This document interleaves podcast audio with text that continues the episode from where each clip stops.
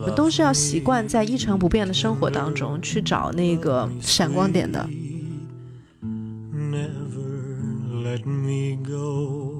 请带着谈恋爱的心去看艺术，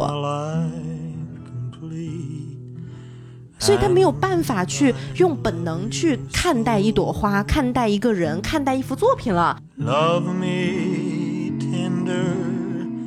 Love me 我觉得好看有什么我懂不懂的？嗯我觉得好不好看还需要我懂不懂？嗯我觉得不好看就是不好看，这是我很个人的事情。嗯 for my darling. 不为什么，就是妈妈只是为了想让你知道，你你以后可以这样活着。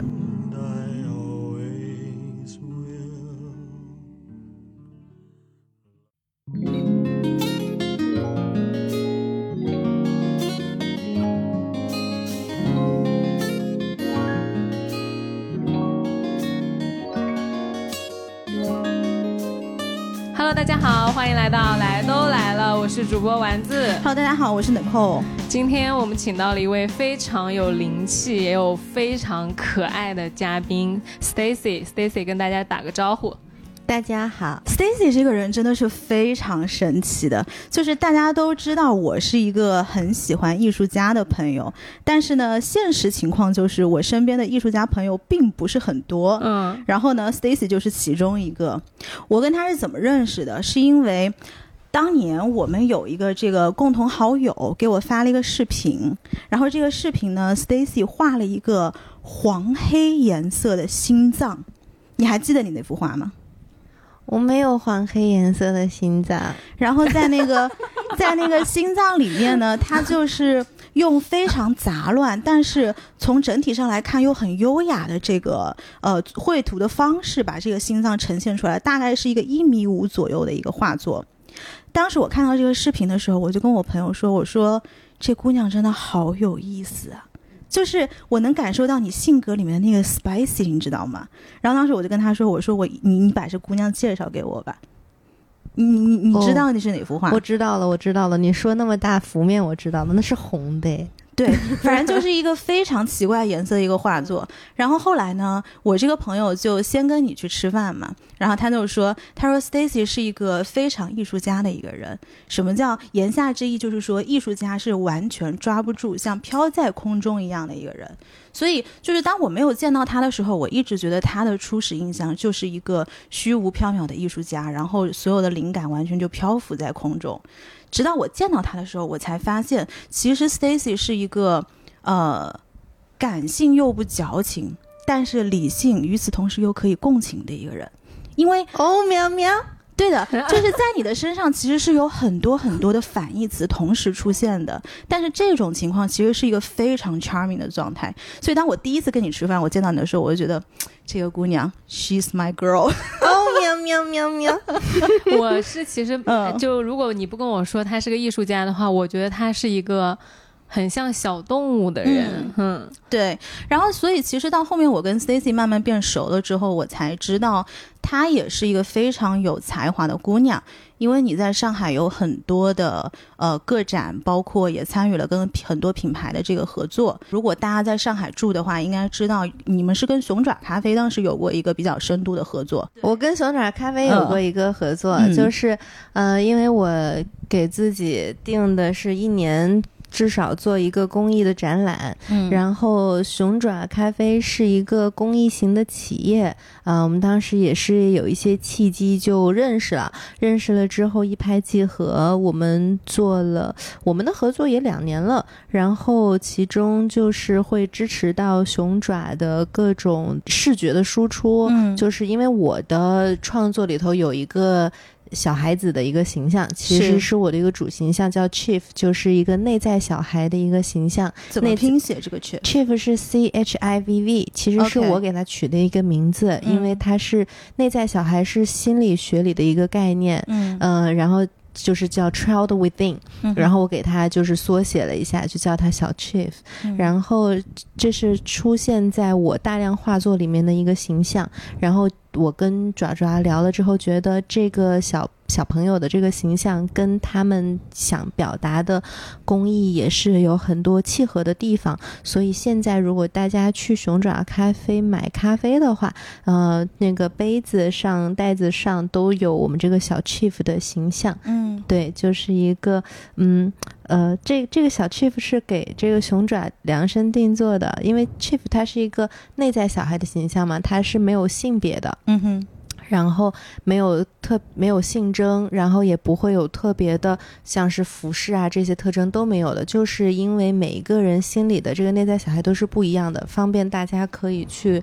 带入自己的内在小孩，然后这个熊爪上面这个内在小孩，它是，呃，有有一个有一个角角是一只，嗯，就是、哦，是一只，是一只，嗯。就是呃，因为熊爪他们嗯。所有的雇员都是残障人士，所以我把这个 chief 做了一个这样子的一个改动，嗯，对，然后然后代表他跟这个跟大家不太一样的一个地方，嗯。嗯，然后因为它在杯子上面，杯子的一个反面嘛，然后就是因为熊爪咖啡是一个洞，然后嗯伸一个熊爪出来的。对吧？然后它正面是一个呃一个洞一个熊爪，然后它在背面就是是这个小 chief，等于就是说它在洞洞里面的样子，就是这个呃一个有一只的小 chief 在给你伸出手，是对是这样子的形象。对我也是前两天，因为要跟你录节目，我才知道你每年都有做一个公益的习惯嘛。然后当时就知道这件事情的时候，我又给你大概心里面加了个二十分左右。对，这是一期表白节目吗？是的，差不多就是这个意思吧。就是刚刚尼克有说到，说他嗯、呃拿出一幅画，说他很喜欢，然后但是不知道讲不出为什么，是。就是就是很喜欢，然后其实其实这个就已经是艺术感知力了，嗯。嗯，就是这个其实就是最宝贵的一种能力，这个叫情不知所起，一往而深，哎呦，就是。这个是我最珍视的一种能力，就是我我不知道为什么，我讲不清为什么，我就是喜欢他，嗯嗯、我真的讲不清。那我觉得这个特别好，嗯呃，很很多时候我们会觉得对自己的这个喜欢而好奇，然后去找原因。那、说我为什么喜欢他？这个是人的一种本能吧，一种求知的本能，呃，没有没有没有毛病的，嗯呃，也也很好的，因为我们在求知的过程中，可能会意外的多发现一些自己，多了解一些自己。但是首先，这种感知力是非常非常可贵的。嗯，对，对。那作为一个大众来说，艺术跟我们的距离到底是什么样的？哎，其实是没有距离的，这个距离是人为制造的。啊、这个是各种机构制造出来的距离。嗯嗯，它不是为了制造距离而制造距离，只是只是说在做这些仪呃仪式的时候，无无形之中创造出了这种距离。是，对，其实有很多的展都是在打破这种距离的，就是在讲，其实艺术不是属于。不是只只属于卢浮宫，不是只属于贵族阶级，不是只属于苏富比拍卖，不不是这样子，嗯。是因为大大部分人对艺术，他看到艺术和得知艺术的消息的时候，他都是从这些跟这些相关的地方知道的。为什么是这些东西相关？你想一想，因为这些东西都跟金钱挂钩。嗯我们可能最多时候知道的，就是大家你如果去问的话，知道的一些艺术家和一些他知道的画作，都跟他的售价挂钩。是，对，其实说到底，因为人们最感兴趣的还是金钱。啊，对，所以才会才会产产生这样子的一种现象。所以，其实，在艺术领域的话，都很多的艺术家和一些大的美术馆都在致力于打破这样子的一种现现象和嗯心理。所以，有的时候，比如说，嗯，我记得之前我好像是 Tate。Tate 还是啥？说如果我说错了，不要不要不要杠我，因为我这嗯方面记忆非常差，只是为了说一个事情，我不要跟我杠我的那个地点什么的。我记得是应该是国外一个美术馆，忘记是美术什么美术馆，他们会做一个 like 嗯一个 market，、嗯就是它非常像是菜市场，嗯然后非常的是一个 open market 的一个开放的一个市场，然后大家在里面像摆摊的一样。嗯再去呈现艺术作品，呃，然后就在就在一线的美术馆里做了这么一个行为，嗯就是让大家知道，艺术不是大家想的那样，它是哎高高在上的，呃，你不能去碰，对然后它很贵，你买不起，就是为了打破你的这种形象。为什么它做成一个这样的像菜市场一样的啦？因因为他其实想告诉你，艺术就是跟每一个人都相关，它跟你的生活是非常相关的。我们我记得我们广州这个我没有记错，广州有做过一次的，嗯呃，是在菜市场里面做的。哦，呃，在就在菜市场里面，然后然后画的都是这个呃，应该是菜贩子的手哦。啊、全都是，然后在整个菜市场里面展那个展，我觉得做的非常的生动。嗯。然后去参去去看展的全都是这个邻里嗯邻里的这嗯。些 neighborhood 的这些人，然后住在这附近的人，然后去看，然后就会认，哎，这是我的手，这是我的手，哦。就是你就会发现艺术它是这样子的。嗯我们不能把对艺术的这个印象停留在那边，然后说哦，我们跟艺术很有距离。讲真，你好像也没有关注过除了跟金钱挂钩之外的艺术，哦可能是对不对？对嗯就是从我的一个视角里面，似乎越来越多的人，他对于艺术的种类是有更多的包容性的，就不单纯说这个艺术今天是画廊的艺术，可能今天还有 street art，有街头的艺术，或者可能别的，比如说音乐，然后它的整个类型也是在不断的拓展当中的。嗯，艺术本来就是多种多样的。呃，我们说的，如果说一个人要靠他的经验嗯而堆积起来的那种的话，讲真不是艺术，那一定是工匠。嗯对，就是艺术这个东西是很有灵性的。嗯嗯，它不是不是一个堆积起来的一个东西，嗯就是很多的大家所熟知的一些艺术家，像毕卡索啊、嗯。达芬奇啊，年少成名，很早很小很小的时候就已经嗯彰显了他的艺术天分。嗯。所以跟这个年龄没有关系，但是我又讲回来，一个好的艺术家，他首先是一个非常有活力的一个人，嗯。啊，就会非常的灿烂。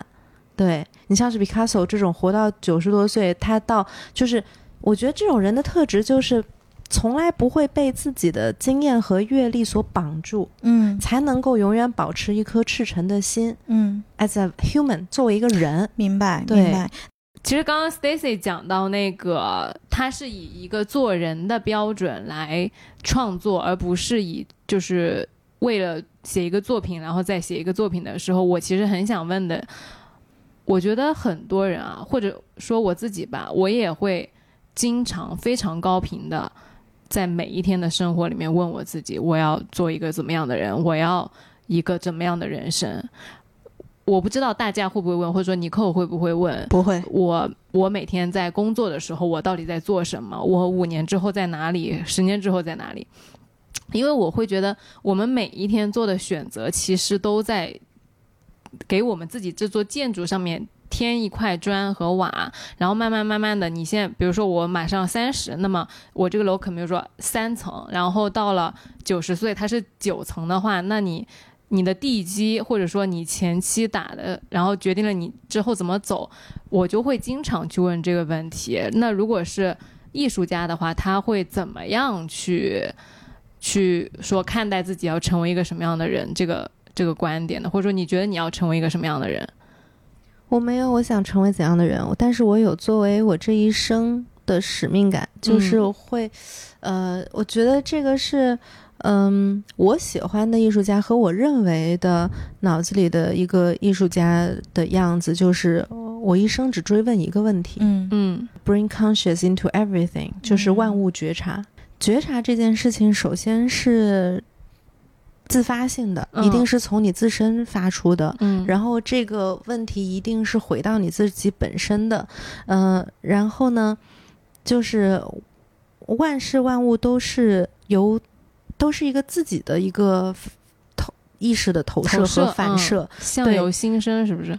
对，嗯，等于就是说，嗯、我我每天会写一个觉察日记，嗯，然后就会写到，但是所有的都是来自于我自己的对我自己的观察和嗯反射。嗯。对，比如说我们今天的谈话，嗯。然后有哪个点，有哪句话，我产生了情绪，嗯。嗯，我会我会去觉察，嗯。我为什么会产生这个情绪，嗯。对，所有都是源自于我。我写了觉察日记之后，我说一个很实在的，我写了一个觉察日记之后，我发现，呃，我有一天，我有一天的那个日期写错了，嗯。然后我再回去看的时候，我找不到有其中有个日期漏了嘛，嗯。然后我就死活都想不，其实可能就三天前，嗯。我死活都想不起来那天是有些什么事情，嗯。就好像那天不见了，那天消失了，然后就觉得很很，哎呀，白过了。所以其实我们的我们这一生有什么构成？嗯。我们这一生其实是由记忆构成的，它完全取决于你怎么去怎么去构建你的记忆。嗯对，而我的记忆并不是以这种，其实因为做学存在主义，它其实不存在完全的客观，嗯，所以我们都是从自自己的角度去看待整个世界，我们都是通过对外界事物的不断了解来丰富对自我的认知的。嗯，那自从我做了这个觉察日记的训练之后，讲真，我很少生气的，哦是吗？我 基本不生气，而且因为因为做这个的话，其实就是找到一个嗯自己能够掌控人生的一个方式。你做了多久才开始不生气的？也不能说我第一天写就不生气了。我写了两年之后，可能真的不太生气了，嗯两年就基本不太生气了。嗯，对，那可能是因为你不大加班，你知道吗？呃呃，不是，就是可以让你生气的很多事事 事情有很多，啊嗯但是当你有觉察这个工具和养成这个习惯的时候，你真的没有什么好生气的。嗯嗯，看待事物的方式会不一样，所以这也是为什么我觉得这是我一生的功课，嗯。就是怎么去自己把这方面融，就是放到我自己一生去做，再加上我我通过艺术作品能够让大家对这个感兴趣，嗯能够让大家从中获得些什么？因为很多人讲真，看我的东，看我的画，呃，和在我，因为我还做行为艺术，通过我的作品的时候，是会获得很多的力量和感动的。是 Actually，我也不知道他们怎么获得的，嗯我也不知道他们嗯获得的是什么，嗯我也觉得很奇怪，嗯呃，很好奇。但是我觉得。原因这些东西都是人为找的，都是人为的逻辑去寻找的，嗯嗯每个人都有不一样的。但是这些传递的东西是真实的，嗯所以我觉得这是很好的。嗯，对，那我觉得很好啊。我来给你一个，就是作为呃观众的一个感受，就是包括我一开始最初看到那幅大心脏的时候，为什么我一定要认识你？就是我在那幅画里面看到了我自己。其实这个是作为观众的一个感受力，但是你让我去语言化它，我也很难讲。因为前段时间我看了那个英国的大英博物馆，他们当时 release 了一个视频，就是说为什么这么多人，然后他会在做一些重大决定的时候，一定要在睡莲莫奈的睡莲之前站一站。然后当时那个视频他就说，其实每个人是带着不一样的。呃，感受走进这个美术馆的，有一些人他可能走进的时候是非常平静的一个状态，嗯，然后结果走完了之后，觉得离开的时候觉得我非常有力量，或者觉得我是很兴奋的一个状态，或者有的人他知道今天要做一个重大的决定了，因为睡莲其实它层次很丰富，但是与此同时它很平静，它能在这个里面投射自己今天所需要的这个情感的能量。我觉得其实这个是一开始我看到那幅画的一个最初的感觉。我觉得就是看看艺术品，真的不需要带有什么我看不看得懂这样的心态去看，嗯对那就是最大的枷锁，嗯那就是你自己给自己建立起来的屏障。那这这这 fuck it，不好意思，那个就是去他的，嗯去他的，对，翻译了一下，对，就去他的，就是不需要。嗯，你不需要知道艺术史再去看艺术，是你也不需要认识这个艺术家再去看艺术。我觉得看艺术品就应该像是谈恋爱，当然很多人谈恋爱都是不对的，很多人谈恋爱也是带着这样。你你这样想，你这跟你们谈恋爱是一样的。谈恋爱你就是先带着这种他家世怎样呀，他财务状况怎样呀，嗯这是不是一样的？嗯对吧？你带着这样的东西再去见一个人，嗯那你都知道那不叫谈恋爱了，那叫相亲，嗯对不对？哦就是，那你你还谈个毛线恋爱？嗯你自己都知道嗯接下来的是什么？你接下来的是迎接一个是否合适的婚姻而已吗？对不对？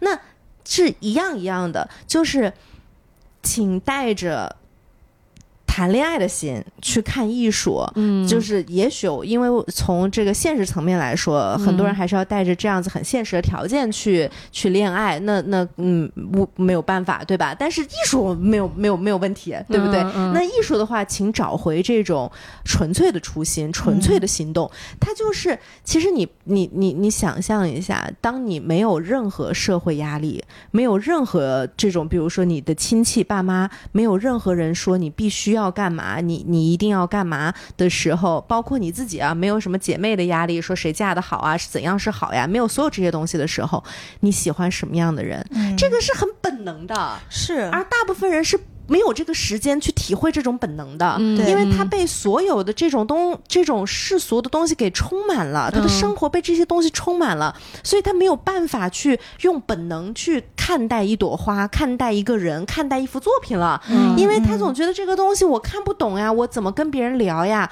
我我那那我我万一喜欢他，但是他不值钱，我都不好意思跟别人讲啊。嗯啊，这个嗯艺术家没有名，我都不好意思跟别人说我喜欢他，这不是不是跟谈恋爱很像？你说你好，你你可能喜欢了一个人，嗯但是这个人呢，他一没钱。二没房，三没车，然后然后长得还一般般，你都讲不清楚你为什么喜欢他，对吧？你听起来觉得说这个人没有任何喜欢的点啊，嗯但是你莫名其妙就是老是忍不住去看他，这个这个是本能，是一个很这个就是本能。对但这种本能我们在丢失呀，因为嗯你不允许自己有这种本能。嗯那这个本能，但是你知道。因为你一旦被这个本能给抓到的时候，你是会非常激动的。嗯就是在你一次又一次去到一个地方去看那个，你都完全找不出一点点我来看你的，你到底为什么呀？你一没有，二没有，三没有，四没有的，我为什么一天到晚来看你？你有什么魔力啊？当你自己都讲不清这些东西的时候，a good，嗯对，你这这就很好，嗯你的这个本能还在，嗯因为爱这个东西，它跟这些东西没有关系的。这就好像什么呢？这就好像你吃螺蛳粉一样，你知道吗？这就好像你吃螺蛳粉一样。哎，说螺蛳粉这个东西，它。不贵的哇，嗯一碗三十多块钱，臭好吧得要命对吧？又臭的嗯要命，对不对？你说这个东西从各个层面啊，它讲出去的好像都不，它是个好像是个不太上台面的一个爱好，嗯对不对？尤其你还是一个在外面好像特别特别仙女的小姐姐，你会觉得这个跟我不搭的，我怎么讲得出来？我喜欢吃螺蛳粉呢？但是你就是会忍不住偷偷去吃它呀，是是不是？你你就是一直忍不住要去做，但是又讲不出来的这种东西，那这这个这种本能要珍惜。是那对艺术作品也是这样，你你哪怕就是说，因为比如说你说我我不懂他，其实你想想，你你你说我我不懂他，我不知道他艺术家有没有名这些东西，它的作用在哪？没关系、啊，这些作用在于你在发社交媒体的时候才要用，嗯因为你要描述它，对不对？因为你你觉得这个东西好像描述起来不厉害，所以你才会觉得没有什么。那你就想想，螺蛳粉这个东西你不用 po 朋友圈的，对不对？对螺蛳粉这个东西你拍好了，你 enjoy 了，你记在了心里，那就很好，那是你宝贵的体验。嗯在你有一天你不 care 别人怎么看你喜不喜欢吃螺蛳粉的时候，你一定会很大声的说：“老子可爱吃这个螺蛳粉了。嗯这就是一样的，因为这个是你独特的、独立的审美，嗯，因为你这个审美才真正独立，因为你独立于一切的评判，是、嗯这才是你真正独立的审美。所以我觉得，你就是如果你看那样东西，你真的说不出来我他什么吸引了我，那才对了，那就对了。对嗯对，对，就是丸子，今天你没来之前，其实我跟 Stacy 聊到一个关于谈恋爱的点，就是我们在讲自己 date 的男生一路过来有什么转变。嗯可能我们小的时候会觉得我要 date 一个呃在社会上功成名就的，然后他有一定的社会名片，嗯然后他可能又赚的不错，然后这是嗯在所有的标准下都 OK 的男的，然后我会去跟这样的人交往，然后包括在现在我遇到。呃，一些朋友他就会说，哎，你为什么现在喜欢的人是这样的？嗯我说，因为我看到了他的人格魅力，嗯这个才是非常宝贵并且独一无二，别人都拿不走的东西。嗯或者是现在有一些所谓功成名就的人，然后我会挖一挖他，觉得哦，这个人就这样了，这个人有点无聊，他没有一个内在像钩子一样勾住我的东西。如果一旦这个男生有了一个钩子，不管这个钩子是赤诚也好，或者是呃大胆，或者是无畏，或者是各种我们能够每个人有每个人的维度，我能够欣赏的东西，那其实这个跟艺术作品一样，它就是属于你独一无二的那一份，这个才是最宝贵的。哎，我跟你们说，我觉得嗯他 Stacy 刚刚说有一点，我觉得很重要，是很多人都没有允许自己有这个独立的审美能力，嗯因为你。我会在想啊，我过去有有很长一段时间，可能都在看，啊、大家觉得什么东西好看，什么东西高级啊、现在大家觉得什么样的东西是美的，嗯我不知道什么东西是美的，所以我就在学习，但是我好像确实是很少抛掉任何外在的那个标准和引导，然后很放空的站在一个物品或者说一个空间里面去感受说。我觉得我当下是什么感受？我是开心的、难过的、轻松的、沉重的，还是压抑的？我好像没有过。这个就是我刚说的觉察，对这个就是当下的觉察。对，对，就是为什么要觉察？觉察会帮你看见那些嗯你平时忽略了的东西。嗯，他就会帮你看到哦，什么是重要的，什么是我真正 care 的这些东西。审美是被驯化的，是嗯而我们需要去看见哪些是被驯化的地方。嗯，对，因为这个驯化来自于各个地方，我们在成长过程中，驯化是来自四面八方，不断的在驯化你。是的，但是我们可以去看见它，然后再选择要要它还是不要它。那你觉得有哪一些东西它是被驯化的？因为我可，我甚至觉得我可能都还没有开始我自己的审美，完完全全的审美的那种体系的建立，感感知力，我觉得是因为我昨天我知道我们今天要录节目嘛，我就在看那个中村好文，然后他就说他感受有一个那个地方叫做 C Ranch，然后 C Ranch 呢有一个主人就是让他住一天那个房间，然后那个主人说。感受伟大的建筑最好的方法，就是在那栋建筑里面醒来。你在那种朦胧的意识下，你不要去试图理解它，而是原原本本的感受它。在那你置身于这个空间的感觉。然后我昨天看到那句话的时候，我在想，好像是没有过这种感受这个空间的美的感觉。对，因为我其实前阵子在节目里面讲过，我搬到了一个特别复古的就百年公寓里面。其实我每天都还挺开心，而且挺。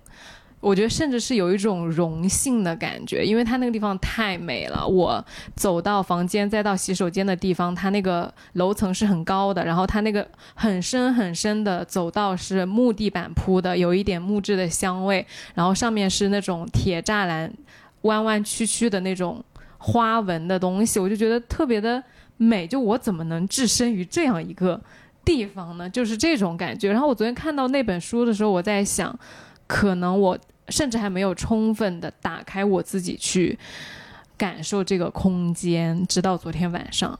嗯对，很好呀，嗯这这这是一个很好的开始。嗯，对，你可以给我举几个，比如说更加具体一点的例子，我们要怎么样去打开打开自己对于我们自己的感受，或者说在生活当中有什么是大部分人会忽略的。然后，其实我们可以去放掉一些标准的，比如说，我先说，比如说衣服、奢侈品。啊、我先承认一件事情啊，很多奢侈品我是感受不到它的美的，嗯嗯，就是在这种时候，我也不敢说它不好看，没有，但是我我必须要说，嗯就是我觉得大家对于奢侈品的关注。更多关注了它的商业价值，而不是说它本身的设计。就比如说，我们今天哪怕不是酒有盲品嘛，嗯，如果我们今天把所有的这些奢侈品，我们都不知道它们是什么牌子的假设，嗯嗯放在一起，你说爱马仕的设计不好看吗？你说迪奥的设计不好看吗？香奈儿的设计不好看吗？只是因为他在做 marketing 的时候，他把他的商业价值完全捧到了一个非常高的高点，以及他这个奢侈品所。表现或者是所要去代表的东西实在是太多了，而让大家把这个设计本身给忽略了。我是这么去看待奢侈品的美感的。我是觉得有一嗯些我可以觉得它美，但是有一些确实我是不觉得它美，甚至我觉得它很丑，但是我也会，我不会讲，我觉得它很难看的，嗯嗯，然后包括我们俩，其实我跟他尼寇之前在沟通关于就是设计的问题，我有时候会跟尼寇说，我说啊这个东西嘛我也看不懂，但是我只能说我不觉得它，我不觉得它好看，就是我会以一种非常委婉的方式来表达我的感受，对，就是我不会说啊这个东西好丑啊，我觉得你这个例子很好，就是我，比如说在某些平台上啊，嗯我们就举个例子，给他一个闭环。有些人说，嗯，这个我觉得这个包实在是太丑了，嗯然后居然要卖个就是好几万嗯这样子，嗯然后底下可能有个高赞评论就说你懂屁。所以是不是这就是你可能不敢表达，你你虽然不喜欢，你也你也不敢表达的这个点，就是觉得就好像大部分人对艺术也是这样子，就觉得我不喜欢，但是我也不敢讲啊对他讲的时候别人说我不懂，嗯对不对嗯？然后你就发现这两个人嗯其实是在用两个不同的维度在讲事情，嗯第一个人在讲。我觉得不好看。嗯第二，那个高赞的评论说你不懂，我觉得好看有什么我懂不懂的？啊我觉得好不好看还需要我懂不懂？嗯，我觉得不好看就是不好看，这是我很个人的事情。我发在我个人的账号，又不是一个我公司的账号，嗯我发在我个人的账号，完全以我个人的语话语权来说，我我当然可以说它不好看，嗯。对不对？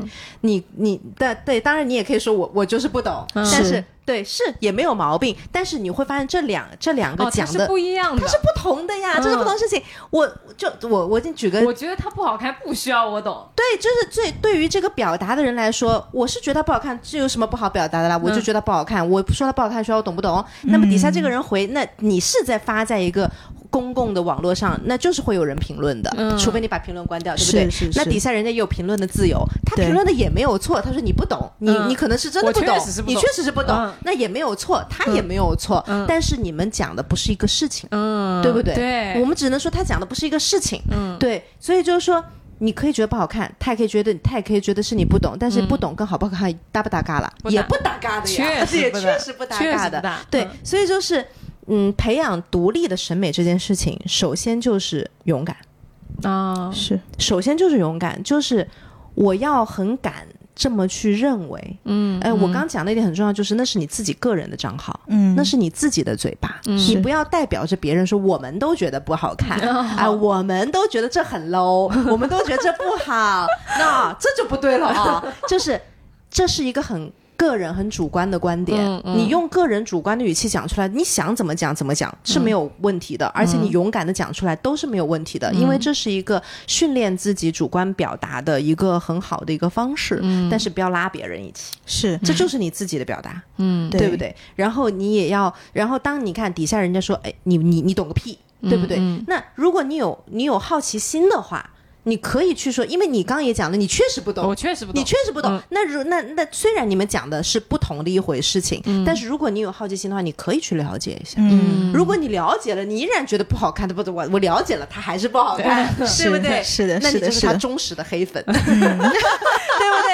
那也那也挺好的，对不对？Nothing to lose，、嗯。对。所以我觉得这个是一个审美形成的过程，就是首先我们一定是从最本能的喜好出发。嗯，首先，这个很很重要，就是我刚刚讲的那个很敏锐的相信感知那个本能的感知嗯很重要，因为那是完全属于你的，那个是没有被社会驯化的，嗯对不对？没有人教你要喜欢吃螺蛳粉的。我在没有被安利的时候，我就觉得哇，这个东西怎么那么臭，但又那么好吃？这个东西很本能的，你要你是不是真的很喜欢吃螺蛳粉我？挺喜欢吃，但是我 我就是不吃就不吃，一吃又很上瘾这样子。嗯然后，然后这种东西就是你你首先尊重自己的本能，嗯。你不要管这个本能在别人眼里看来是什么样子，别人对他的评判是别人的事情了，嗯。这个是你自己的本能。嗯。先学会勇敢的表达自己的喜好，嗯。哪怕那个东你你不表达，你不知道你这个喜好哎别人是怎么看的。就我回家的时候啊，我爸开车，他在车上放抖音神曲，然后我就会受不了，因为我有一点不能听那种很吵和。播就鼓点特别大的那种音乐，我就会跟我爸说关掉放轻音乐。我爸听完之后就会说我要睡着了，怎么办？嗯，对，然后我就会跟他说你是不是没有品味？我爸就会说难道抖音神曲不好听吗？这个只能说是你们审美的差异化。嗯就是我觉得他也没有一个对错。其实我觉得刚刚 Stacy 讲的，他如果投射到一个更加宏大的话题，就是说你审美首先它有没有高低，我不知道这个事情你是怎么看的。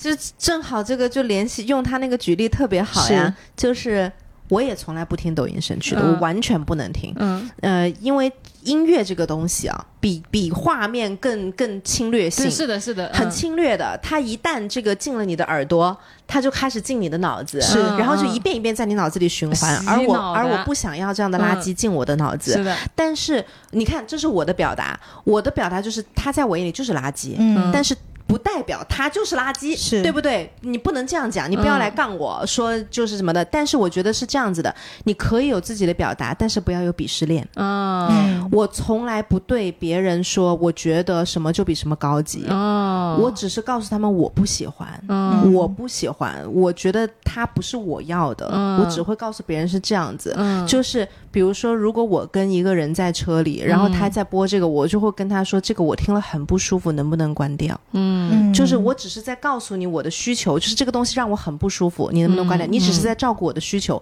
而我们没有上升到品味之争。因为如果上升到品味之争，那你们好争的嘞。嗯你你就你跟你爸说，你说我觉得这个你品味超差的，嗯对不对？这很 low 的。好了，你们好好去争哎，了。那我有个问题啊，嗯就比如说我想让他多听一点轻音乐，有方法吗？或者说你觉得他是一个合适的？你不要去强迫人家，人家我没有强迫他，但是抖音我觉得就是你方便面也要吃，那你健康的蔬菜和白米饭你也要吃的，你光是方便面是不是也不行？但你爸爸说了呀，要睡着了呀，人家就是要吃大鱼大肉呀，不要吃青菜呀。不，你可以接，你可以让他尝试。但是不是建议，嗯。就是我觉得任何的建议，如果是建立在鄙视链上的人，一定会产生抵触，嗯。因为他已经觉得你在觉得他那个品味是很差的，嗯。他在觉得你给他安利，你给他建议，你再给他你觉得好的那些，就是他会有个抵触心理，嗯。你知道吗？本身这个对话就不平等，嗯。就很难，所以你可以给他，就是觉得说，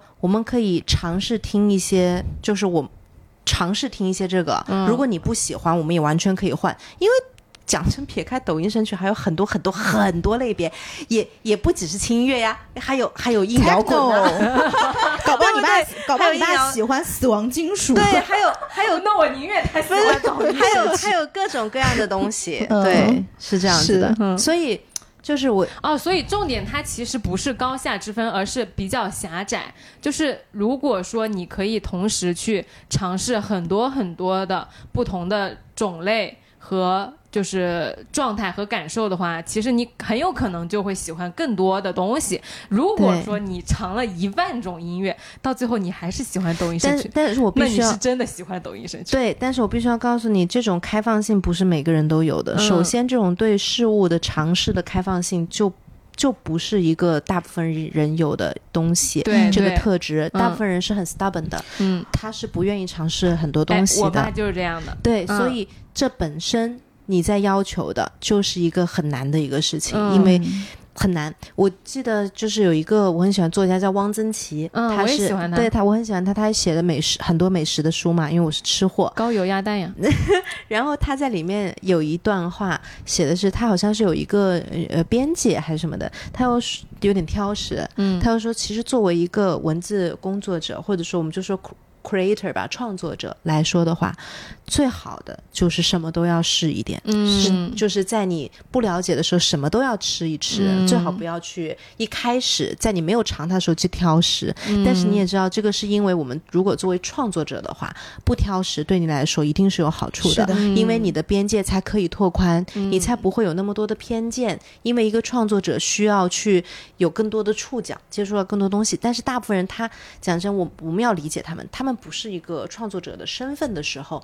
这种拓宽对他来说是没有必要的，而且挺痛苦的。对他只想嗯待在让自己舒适的一个环境里，所以我觉得这个是能理解的。这个嗯我觉得我跟尼寇都有过这个过程，就是拓宽自己的去尝试的这个感觉。我们刚开始做播客的时候，可能我们会觉得啊，很多事情是这个样子的。对就你都会觉得很奇怪的，然后到后来你慢慢的、哦，原来它是这样子的，就是你的感觉和认知确实是不一样的。是的嗯、对，而且我觉得感知力这个东西是当你越来越去训练、越去锻炼的时候，它是会呃成倍数式的去把它放大跟呃。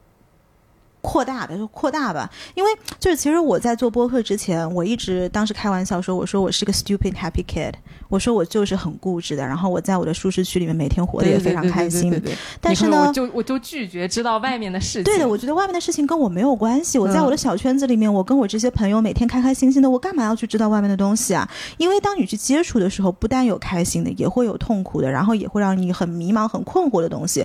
他们都是以一个 package 的方式嗯向你去袭来。但是我后来在这三年的不断的创作过程当中，我慢慢能够体会到。去尝试新的东西，或者去打开自己的这个快乐的地方。嗯，所以一旦你尝到了这个甜头，你的边界就会越来越宽，越来越宽，嗯越来越宽。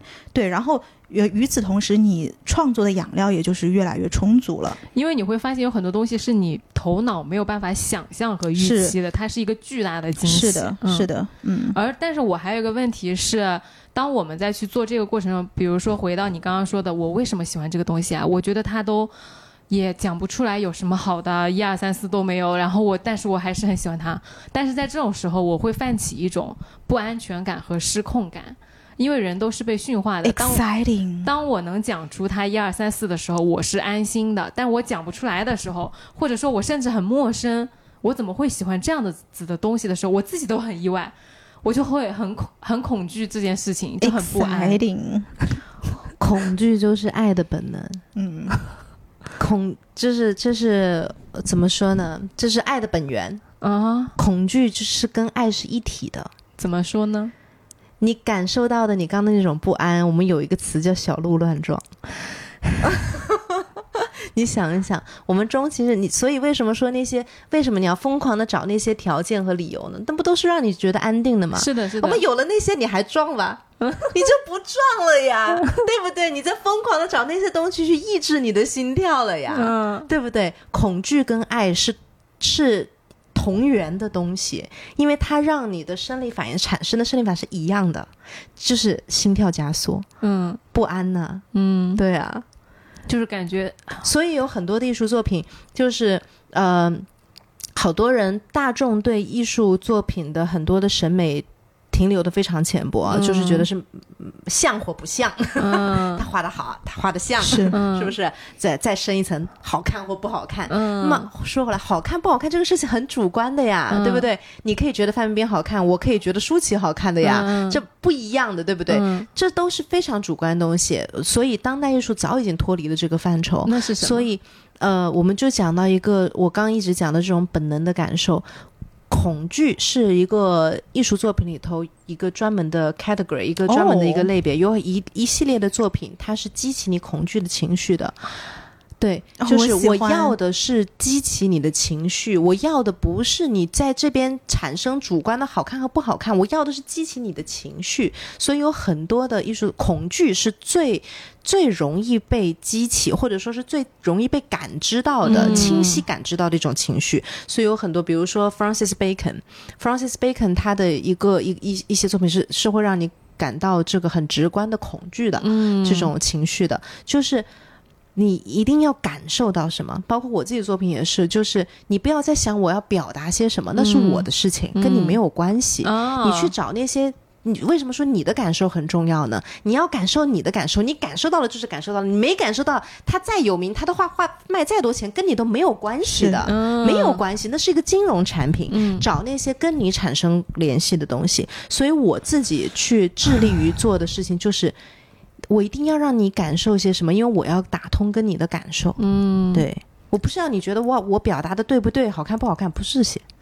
哦对，嗯因为我其实还蛮长一段时间，我都会考虑我在表达的东西，人家能不能，人家 get 到的是我在表达的吗？就我其实还没有放下那个说我讲是我的，那不一样，我我我们的职业不一样呀。啊，是是是是，但是这个确实是我觉得我长久以来我的主业啊，我说我的嗯主业，比如说法律这种东西，嗯，就是不能失控的，对啊，所以我就刚开始在做这个节目之前，我是就是甚至是不太就感受力是非常不打开的。然后可能几年之后，当然也有一些别的，就是生活里面的东西，比如说冥想啊、禅修啊什么的，你就发现其实哎，就是价值观和体验变得多元了起来。对，嗯，因为我我的主业，我会经常觉得，如果说同事们不交流。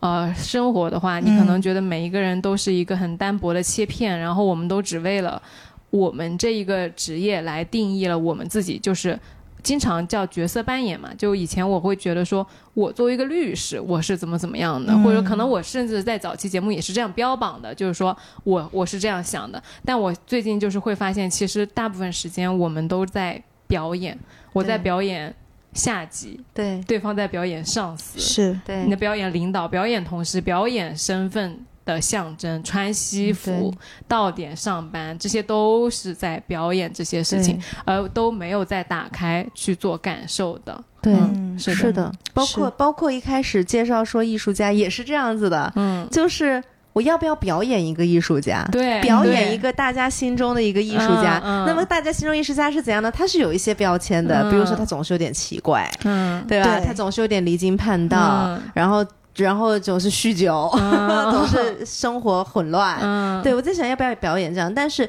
如果是这样子啊，就像我刚刚说的，如果你是以这样的方式去生活和以做作品的方式生活，不来塞啊，嗯，不行的，嗯。不行的，就很狭隘。是的，是是的，其实是把自己的人生活狭隘了。对。嗯对对。对，我最近有一个很神奇的体验，就是我在工作里面有一个合作方，嗯。然后呢，他在跟我沟通的时候，我我感觉他不仅仅是没有架子，他嗯就是没有预设你是一个角色。。对然后他在跟你交流的时候，他就不会说，比如说他评他不评价你的工作，他不会去要求你的工作，他就是很自然的把跟你聊天，他也不预设你到底知道多少东西，然后就很自然的讲。我当时其实有一种感觉蛮奇怪的，但是我也讲不出来，就是。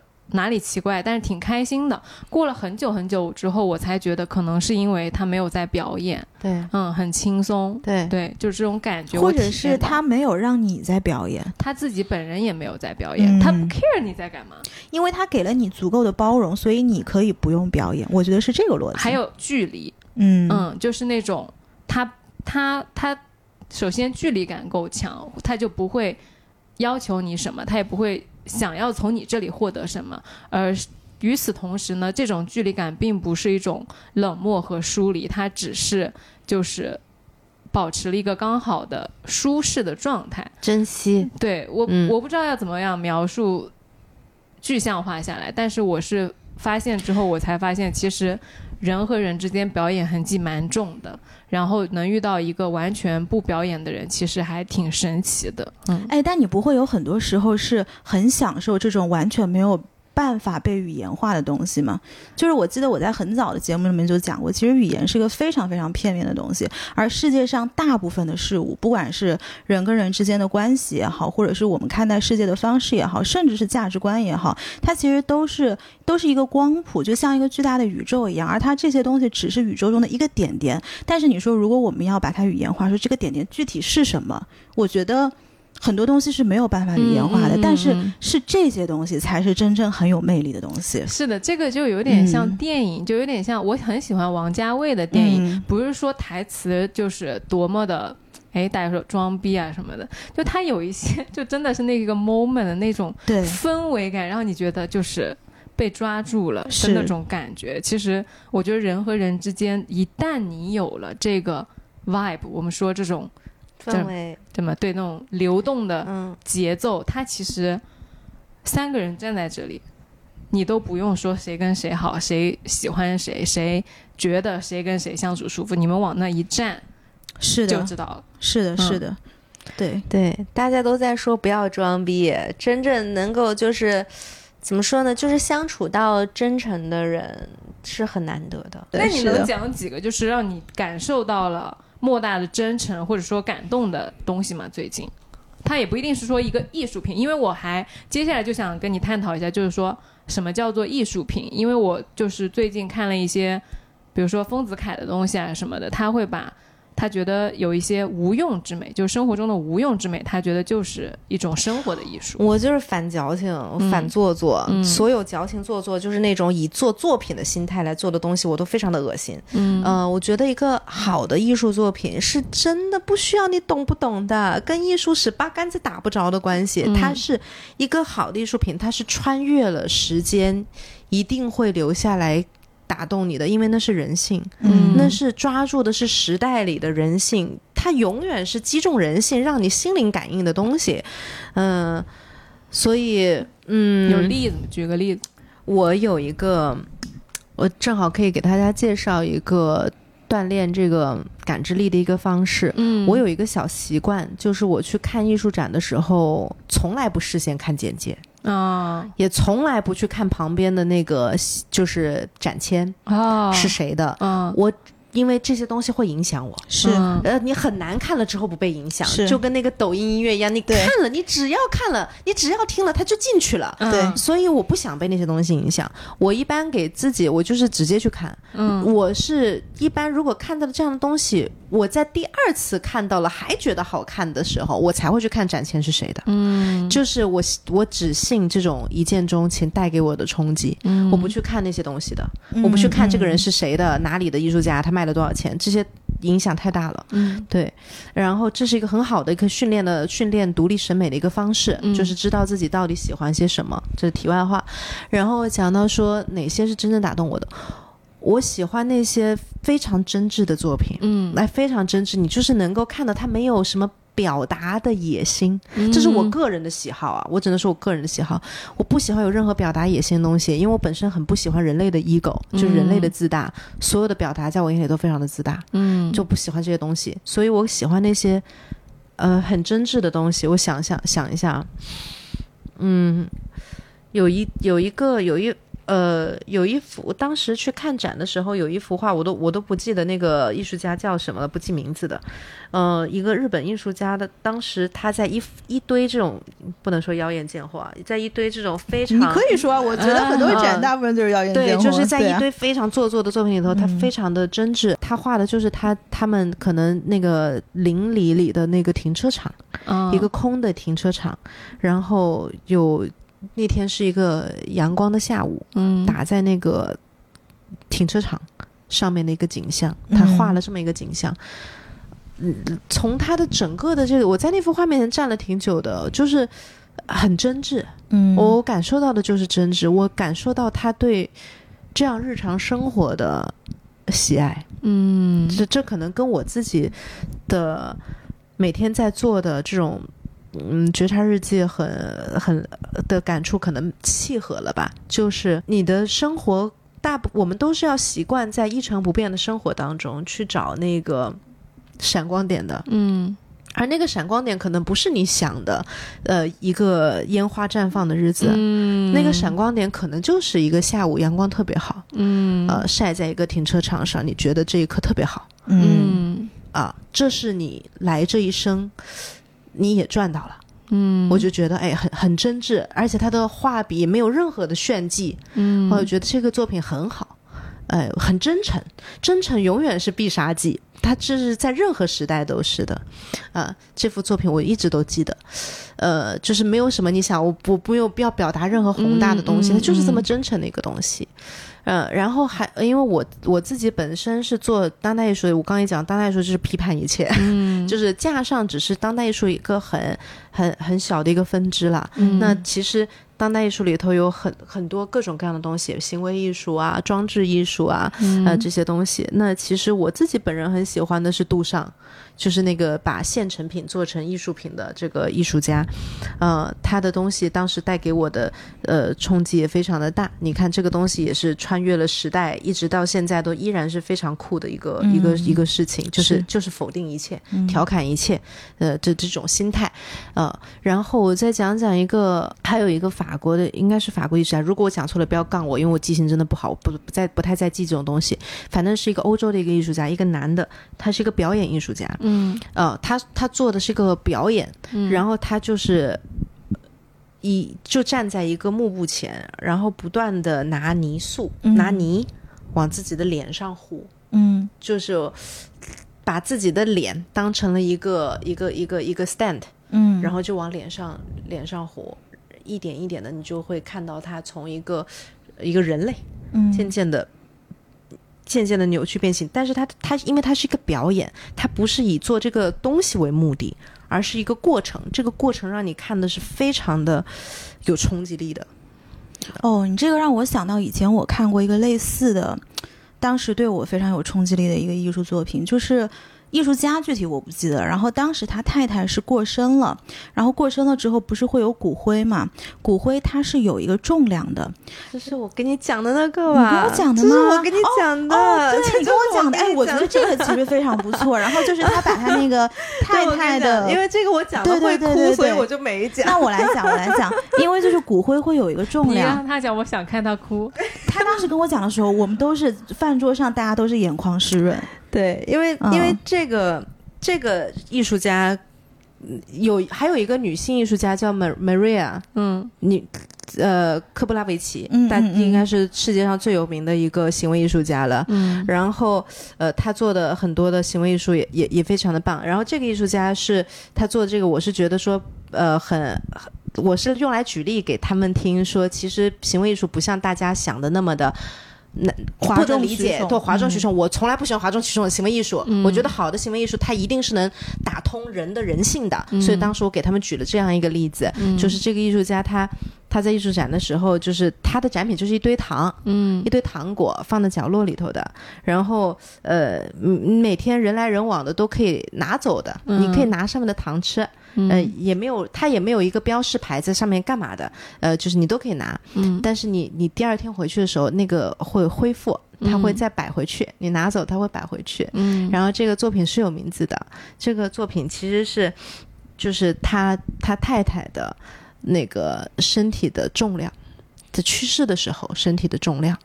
嗯嗯，It's it's good 哈，对，嗯，这个东西我真的是记到现在。我记得当时你讲的时候，就是饭桌上所有的人都是眼眶湿润。对嗯，我还有一个，我想起来是一个中国艺术家的，是一一对，他们是不是不是 couple 啊，就是两个人嗯一起做的一个，哎，我非常喜欢，他们是用做了一个机械，有一点像是一个。一个铲子，非常大的一个铲子，单臂的一个铲子，然后整个房间里面都是红色的液体，然后那个铲子不断的在这个房间里面把那个红色的液体铲起，再再放下，铲起再放下，一直在做着这个无望的事情。这个视觉冲击力非常非常的大，嗯非常大。呃，我我不知道你们里头可不可以放链接，我可以找出来给你可以们看。放链接，可以放链接。我当时看到这个的时候，我整个人都非常不好，嗯非常不好，就是有一种你呃。呃你就是我们会会会我会联系到人生里那种徒劳的事情，嗯嗯是是你你一直在做，但一直徒劳的嗯一个、一个一个状态。嗯对，所以我觉得这些都是我很喜欢的。你包括蔡国强做的那个天梯，那个天梯，哦天梯我然后超天梯是就是像我们父父母辈的都是能看得懂的。嗯一个东西，它就是不是懂不懂，就是他这个是连接的是人的情感，是的。对不对？你看天梯，你是什么连接的？打开了你什么情感？我还好，天梯这部我还好天梯这个作品当时超级打开我的。，对，他打开我就是对于一些用危险的东西去探索浪漫的这个感觉。蔡国强，蔡国强，蔡国强很浪漫的，蔡国强很浪漫的。我说就是因为我我我印象里天天应该是一个很浪漫，但是是更像是它是很很中式浪漫的，对对温馨一点的那种东西，是的然后你打开了尼寇是探索危险的那个，没有，因为为是火药嘛？因为是火药，就是而且当时 TNT 最后点燃的时候，我记得蔡国强他是试了很多次，他在洛杉矶也试过，然后在好像在纽约也试过。因为如果你要去呃启动这个项目的话，其实对于你周遭的环境，然后对于你整个的这个防火系数都是要求非常高的。嗯，然后呢，他当时在国外启动很多次的时候，这个项目都没有呃落地，直到最后一次好像是在他的家乡泉州。他当时在这个视频里面，他是呃自己就是用手机，然后把这个视频打开，跟他奶奶现场连线，因为他说为什么他会用火药去做这个事情，最早是他奶奶鼓励的，但是最后在泉州的时候，他奶奶其实已经一百岁，他没有办法到现场。对，然后当整个就是他这个烟火点燃的时候，然后五百米的天梯往上升的时候，然后蔡国强就一直说：“他说奶奶，你看到吗？这二十一年的创作我成功了。”就那个那个视频真的是超级打开我。艺术有各种各样的，也有各种各样探索的方向的。我我只能说我自己本身比较喜欢的是这种真挚的作品，包括文学作品也是。你当然有很多是在，所以说你懂那么多有什么什么意思？也不是说一定否认所有的意思啊，就是说你。如果你通读了艺术史之后，其实你看待作品的角度会不太一样。你会用嗯一个更 logic 的逻辑性的一个角度去去批判，就觉得说啊，这有什么屌的呀，这什么什么的。他，但是我不要，我不要那种，我不要，我想要，我想保留我更原生的感知力。那对那不就失去了快乐嘛？因为所以那些艺术批评家了，好没劲，好没劲的，好没劲的，真的好没有劲的。我就是包括文学作品也是那样，你会发现那些感动你的东西，哇，已经是一百年前的东西了，已经是几几几百年前的东西了。真正的能够打动人，他他就是时间是不受限的呀，嗯它根本不受限的呀。你你如果说，当然就是这这这就是艺。就是搞艺艺术艺评家搞没事搞出来的东西，就是你搞当代艺术一定要搞一些前人没有搞过东西。从从艺术史的角度来说，这是有意义的。你当然要做一些前人没有做过的探索，没有错。但是你要知道，就是包括小说，你说小说文字是一个多古老的载体啊，你翻不出花的啊，是不是？是有哪什么题材没有讲过？什么题材都讲过了，基本上都玩过了。对什么样的东西，那你还有写的必要吧？还有吗？有的，嗯嗯，因为我们的人性在不同的时代有不同的变化。嗯它只要呢，我觉得就是我我最尊重的还是打动人心的部分。嗯我永远喜欢这部分的东西，也只有这份东西能抓住我。不管文学作品也好，还有还是视觉作品也好，就是我要这部分的。跟这些东西没有关系，我从来不考虑那些什么从艺术史上的成就，不不管那些。嗯所以，所以你说搞艺术从业者，我都这样子，那你们还在想什么？你懂不懂艺术史？还是去看？没关系的，是，就是看了我都当没看去看的。对啊，其实你来之因为那些艺术史嗯都是、都是为了方便大家学习考试用的。对对对啊哎，那我非常好奇，比如说，因为你是伦敦艺术大学毕业的嘛，嗯然后我就非常好奇，对于艺术家来说，你们的这个美商是天生的，还是说后天如何去训练的？那搞艺术肯定是天生的呀，你天生没有这根筋不要搞嘞。天生的，对他都说了呀，不然就是工匠和技法。嗯嗯，因为其实我有一个跟你相反的成长训练之路，就是我训练的就是知识和技法。然后我刚刚在想说，比如说这个东西如果应用到技术上、艺术上，它就像是，哎，那你 AI 智能学习了一堆知识，对，但是你是没有办法有那个感知的。我学了那么多知识，它可能也没有办法帮我去感感受到这些东西。然后，其实我在过往的过程中有一个很大的惯性，就是我会在做一件事情，就是想说这件事情有什么意义，或者有没有好处啊，它能。给我带来什么？然后我就开始评价它。就虽然说我们经常说啊，不要评价，不要评价，但是呢，呃它就是有一个。但是我跟你讲，只有会评价的人才说不要评价，真正不评价的人压根这句话都不会想起来。但是我就我嗯就是说我坦诚说是确实是经常在评价的，嗯就是尤其是在运用知识这个方面。而今天我在听 Stacy 讲了这么多啊，我个人一个非常重要的 take away 是很轻松的，就是我可以原来我可以不要这些东西，原来我可以只是。去说很简单的说我不喜欢，我觉得不好看，或者说我看我看了之后我有什么样的感觉就就可以了。所以这还是因为你跟我讲，跟我是不是艺术家没有关系的。嗯你找过一个，可能就不是这样子。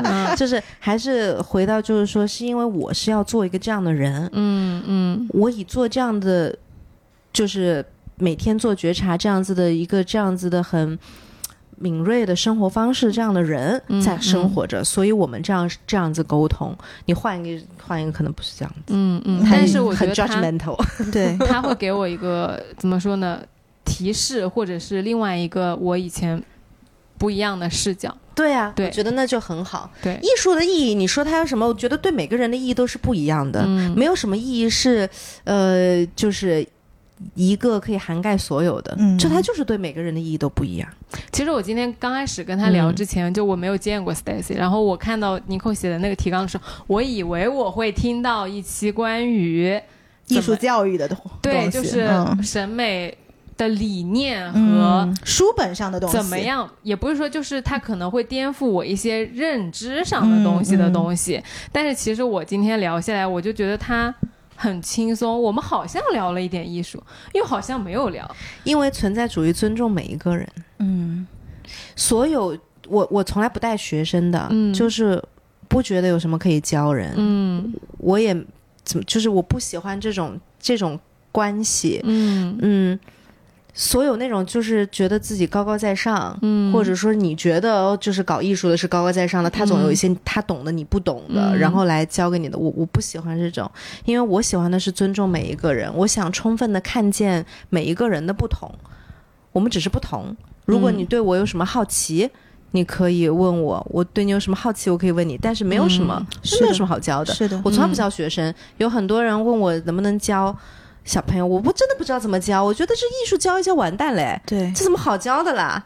但是我有一个朋友，他也是就是嗯，跟我在这方面是很有就是很有很有觉知的一个人。嗯我一个女朋友，她有个女儿，她有个女儿十十岁了吧，嗯然后他就跟我说，他说，他说我一直跟我女儿讲，他说你有个有个妈妈有个很好的朋友。是一个画家，然后是一个艺术家。嗯他说你：“你你要是你要是那个姐姐有空的话，呃，你也有空的话，你可以去跟她一起画画。”然后他说：“不为什么，就是妈妈只是为了想让你知道，你你以后可以这样活着。”嗯所以我觉得这才是我能够接受的，把小朋友送来我这的一种理念。如果家长指望的是来我这能学点什么，我真的不知道教他什么。是我教他什么素描还是水彩还是什么，我我不知道教什么。但是如果你像我很好的朋友，其他的人的话，说我小朋友能不能在你那画画，我说我教不了什么，但是我可以陪伴他，我给的只能是只只有陪伴，就是他他在画画，我也在画画，我能陪他。对哦，还挺动人的。然后现在因为情人节将至嘛，就是我们这期节目上架的时候应该是二月十一号，也就是情人节之前的一期节目。然后 Stacy 的话，她本人也是一个非常享受恋爱，然后也非常会谈恋爱，然后呢喜欢的类型也非常丰富的一个人。呃，所以其实今天他要来的时候，我就问了他一个问题，我说，在你认识的众多的艺术家里面，有没有哪一个艺术家是也会谈恋爱，或者是他有一些很丰富的恋爱故事可以拿出来跟我们讲一讲？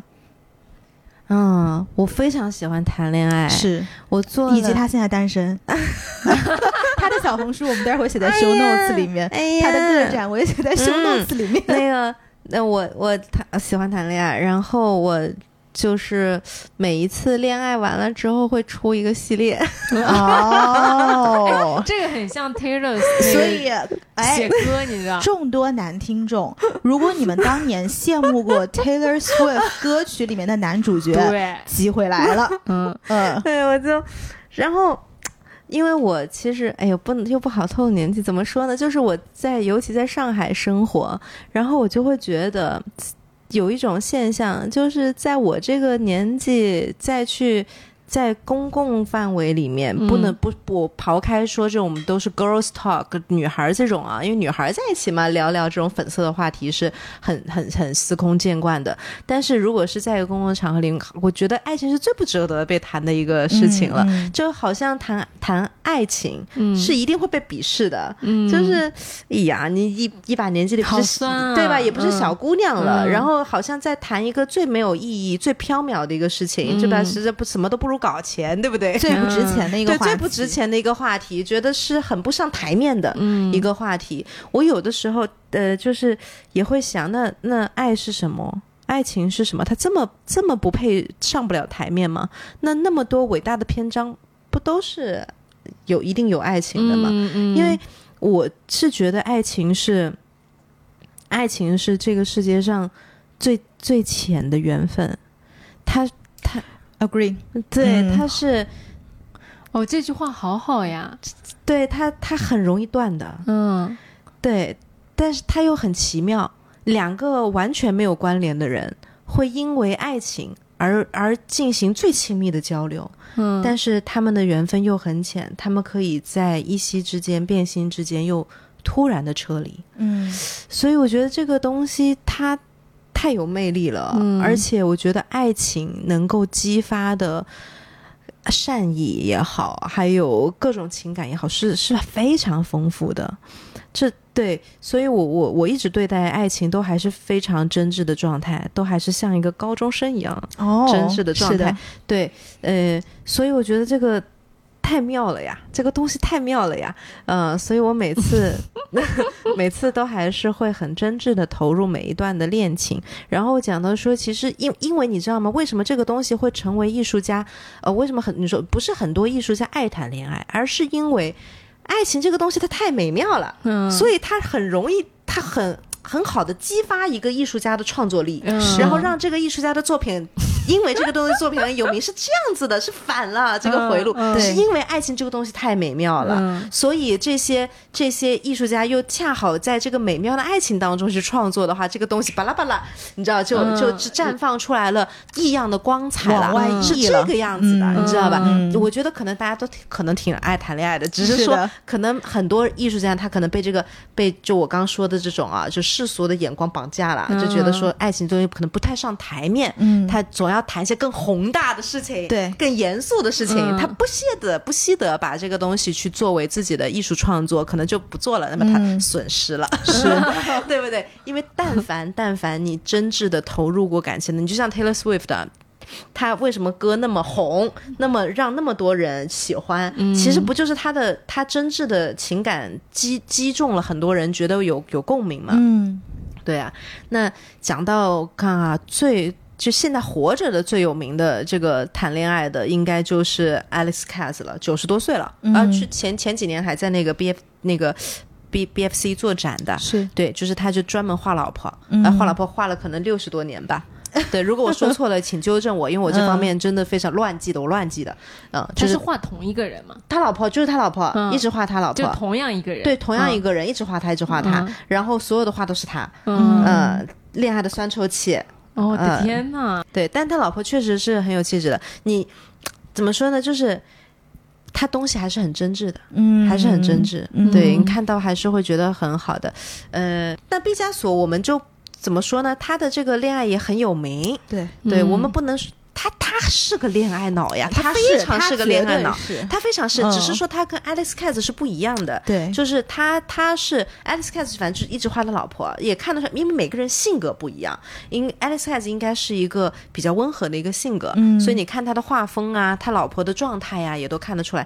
那毕加索这个不是的，他的爱情的状态也不一样，人的、嗯人的性格也不一样。是他就喜欢一个人的时候，喜欢的要死啊！对，哎呀，我这这这不行啊！她就是女神啊，她就是天上下来的天女啊！就我没有她不行的，再也没有人比她完美了。那个时候画出来的人，哎，是这个样子。那么结婚、嗯求婚、结婚，结婚了之后发现。过两年就换人换人他，吵架，嗯他他凶我，他骂我，他羞辱我，然后就，然后就然后画出来的又又不一样，对但是也很好，因为这都是情感里头最真实的表达，所以我觉得爱情就是一个哎呦好的不得了，好的不得了的一个养分。是的，对我就是一个，就是我活到九十，可能我谈恋爱也得谈到九十的一个人，因为爱情这个东西真的太美好了。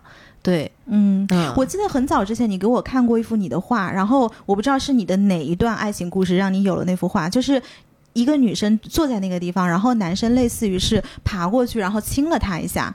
你还记得是哪幅画吗？基底是蓝色的。哦，我知道，我知道，知道。哦，你哦，这幅不是你选来要送呃给，no no no，、哦这幅不是，哦但这幅画其实我是我在里面我，我我看到的时候，我会觉得哦，good for her。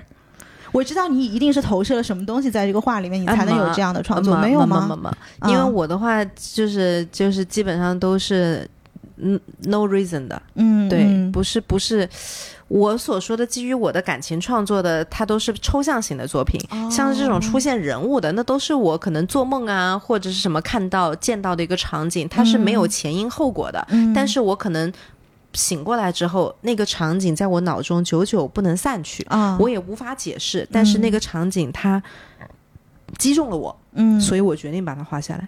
这这这样，嗯，那幅画其实我我还是挺喜欢的，对嗯对我那个系列就是叫 Chief the Last，就是一个就是内在小孩成人欲望系列。嗯我那个系列，呃，有很多的有有朋友会在看到的时候会就是会说哭了，呃，难过，嗯就是什什么这样，就是会被击中情绪。嗯那我觉得 it's good，嗯对。那我刚才也说了嘛，我不做不集中情绪的东西。嗯对，是的嗯。哎呀，我真觉得当艺术家好浪漫，然后我也非常想跟艺术家谈恋爱。很早之前就是你这么想，哎有很多我是这么想他就会觉得这个疯婆子不敢。no，就是很早之前我就在节目里面说，我说有没有男艺术家，不管你是哪一派的艺术，你是视觉艺术也好，或者你是有吗？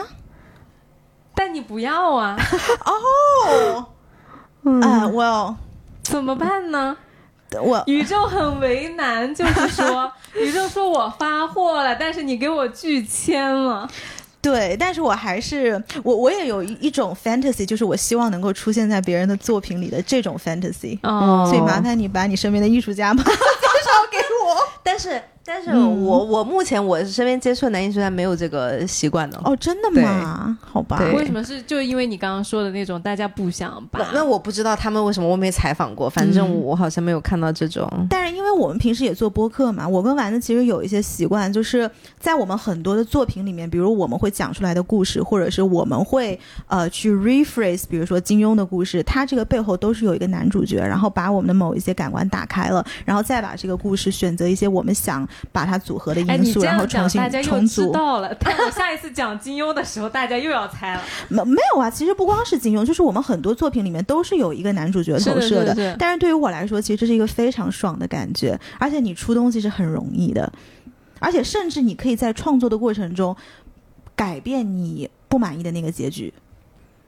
哦，我不行的，我做艺术哦创作，对方是不能干预的，而且他们都不知道啊。对，不是，就是你自己可以改变它。比如说这段感情，如果我觉得呃是不完美的，但是我可以再去在创作的过程中给它画上一个完美的句号。哦嗯，或者是比如说这段感情在现实生活中，我们是没有办法去给它做一个 closure 的。然后我录了一期节目，那相当于是我单方面的把这个东西给 close 掉了。哦，对，嗯，我觉得今天这期节目跟往期的来都来了最大的不一样就是我们没有在迭代认知，是的，嗯。是的，是的，因为就是那我的锅。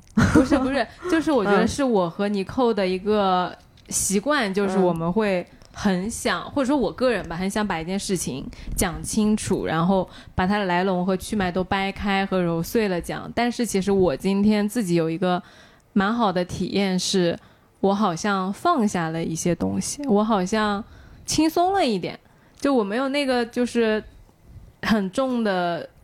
那个负担，说我好像没有把这件事情讲明白的感觉，因为好像不是所有的事情都需要被讲明白的。对，嗯，不是有个歌叫做叫做呃，You say it all when you say nothing at all，、这个是最我迷人的很讨状态厌。讲讲明白的。嗯我每次去艺术美术馆啊，就是看到别人在讲解那个艺术品啊，我想完了。哎对听个毛线！你听是的听到的那一刹那，你就在杀死你对他的感知。嗯你听到的都是他讲给你听的，嗯我很不喜欢，我也很不喜欢线性的叙事，这些东西都在杀死你的感知。对，嗯是的，是。你后面有一些什么计划吗？就是包括你自己的展览也好，或者是你跟品牌的合作也好，哦，六月份应该会有个个展，欢迎大家来看。在哪儿啊？现在定了吗？呃，先不说。先不说是不是？嗯行啊，那如果到时候大家可以去关注那个 Stacy 的社交媒体，你主要的媒体还是在小红书。小红书，对，然后嗯到时候我们也会把这个 Stacy 的一些社交媒体账号放到 show 嗯 notes 里面。我会准备给大家准备了礼物，哦，你准备了什么？准备了我的版画几张一张，就一张你要怎样？？Stacy 说我的版画很贵的，好不好？你要怎样？一张，因为我最大的版画是之前是一条的，然后啊这一次是因为是刚出的，刚出的一些小的版画。嗯因为我经常小红书有朋友就是会问说到哪里买我的画，因为我的我没有做过版画，我以前都是原作，原作基本上都是在画廊展出的时候卖。那我觉得说，呃，可以做一些小的版画。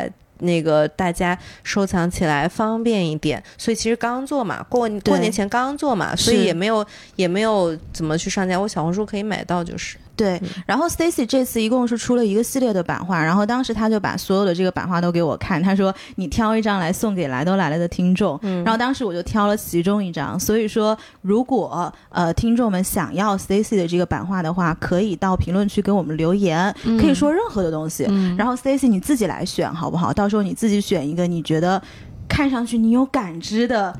留言，你有感觉的留哦言，然后把这个话最后送给这位幸运听众。嗯呃，那今天的节目其实就到这边了，也再次感谢 Stacy 来上我们的节目。呃，大家还是可以每周收听《来都来了》，你可以在小宇宙、喜马拉雅、网易云音乐、荔枝 FM、苹果 Podcast、Spotify 等各大平台找到我们。哇，然后也欢迎你在评论区跟我们互动。今天的节目就到这边喽，拜拜。希望你拜拜希望你今天也开心，拜拜。拜拜。